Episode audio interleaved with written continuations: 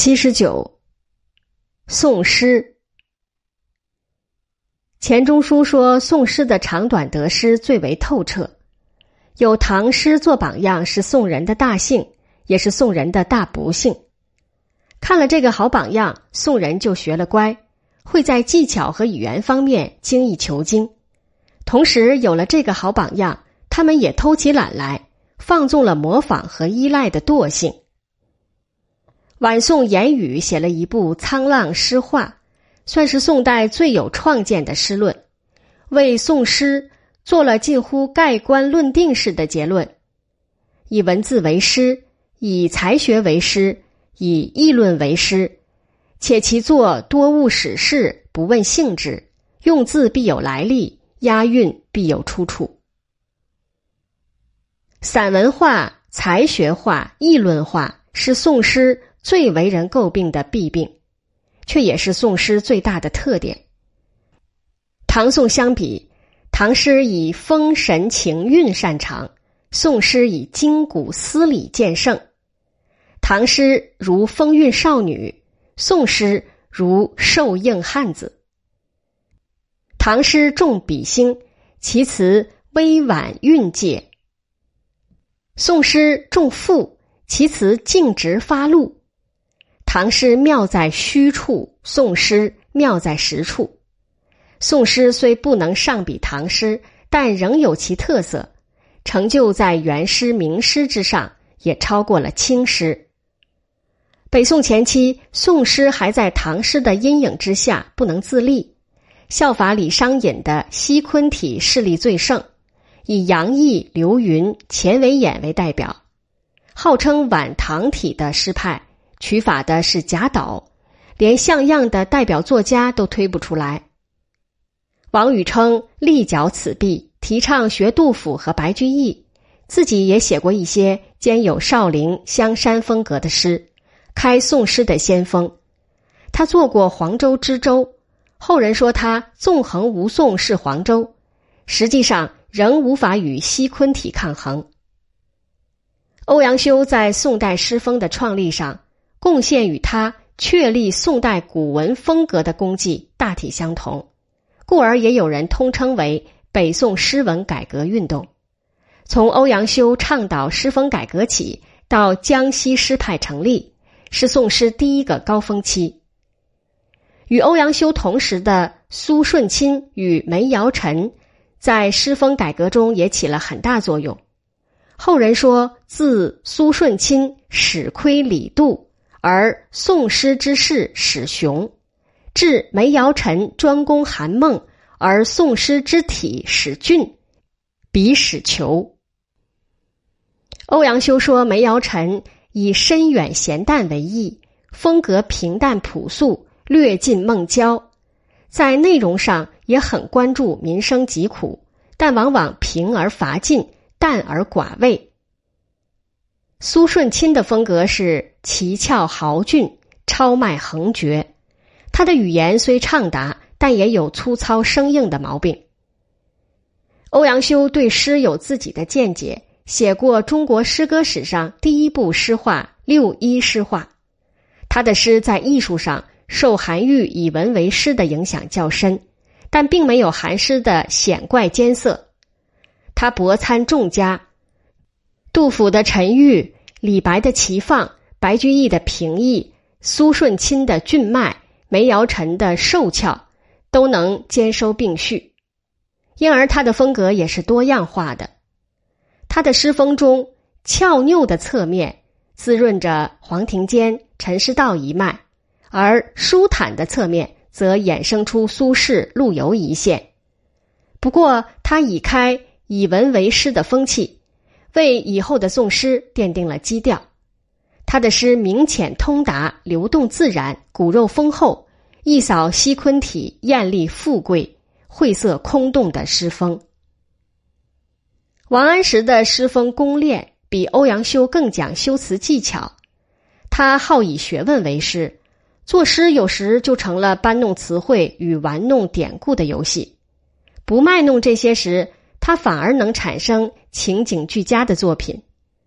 他的古体诗劲俏雄直，明显受韩愈影响，有些诗整篇就如押韵的散文。杜甫对他的影响分两个方面：杜诗关心政治，同情民末的精神，影响了他前期诗歌的倾向；晚期他更热衷杜诗格律的精严，用典的熨帖，对偶的工稳。对王维诗歌曲径的参悟，使其晚年诗歌能以凄婉出深秀，寄悲凉于幽旷。苏轼的诗风格变化多端，但终以雄放洒脱为主。他学杜甫虽稍逊其沉郁，学韩愈却无其硬拗，将白居易的平易、柳宗元的秀淡、李白的豪俊、陶渊明的旷真融会贯通。苏轼对各种诗体都能得心应手，尤长于古体与七言近体，其七言长诗行云流水、波澜壮阔。是李白以后少见的，七律流利圆转，七绝心景明快，加构颇多。苏诗最大的特色就是想象的丰富与奇特，比喻的新颖与贴切。要说毛病，也是喜欢铺排典故成语，议论化的倾向也较明显。但总的说来，苏诗才情横溢，奔放灵动，艺术上别开生面，蔚为大观。影响远远超过欧阳修，成为宋诗一代之宗。黄庭坚是洪州分宁人，今江西修水，虽出于苏门，却别立门墙，开创了江西诗派，庶子夺嫡，成为影响其后宋诗的最大流派。他大肆鼓吹学杜甫，指出老杜作诗退之作文，无一字无来历，古之能为文章者。真能陶冶万物，虽取古人之陈言，入于汉末，如灵丹一粒，点铁成金。这段话既是夫子自道，也是江西诗派的行动纲领。黄庭坚的诗立意屈伸，章法细密，尤其讲究练字断句，下雨奇景，耐人寻味，即所谓点铁成金，脱胎换骨。他喜欢使用音调反常、语法出新的奥句奥律，来形成峭拔瘦硬的独特诗风，但因此也难免有晦涩生硬的弊病。陈师道原与黄庭坚同出师门，但因对黄师十分佩服，便折节向学。后人把杜甫尊为江西诗派之祖，而将黄庭坚与他，再加上陈与义并列为三宗。他在形式上模仿杜甫不遗余力，但仍缺乏杜诗的雄深雅健，学养没有黄庭坚雄厚深博，诗风也就有点局促含窘。当感情深挚时，他那些恬淡平易的诗倒颇有味。陈与义是两宋之交最杰出的诗人，诗风圆润，词句明净，音节响亮。他本来就诗法杜甫，又经历了靖康之难。其诗慷慨激越，寄托摇身，风格也转而雄浑跌宕、简言老成，与杜甫有了一种神似，不是江西诗派中人在形式上的模仿所能同日而语的。其后有南宋四大家，也称中兴四大诗人，他们是陆游、范成大、杨万里与尤茂。不过尤茂的现存作品的质与量。实在难以方价前三家。杨万里号成斋，其诗号称成斋体，不掉书带，接近口语，以俗为雅，以故为新，轻快诙谐，清新活泼，是成斋体的最大特点。他观察景物很体贴入微，善于抓住耳目观感那一瞬间新鲜天真的感觉和状态。进行无微不至的刻画描写。当然，他的这种集景写法，集旧章一多，也容易轻脱草率。其诗主题主要关注的是天然景物，关心国事的作品比不上陆游，同情民生的作品也不如范成大。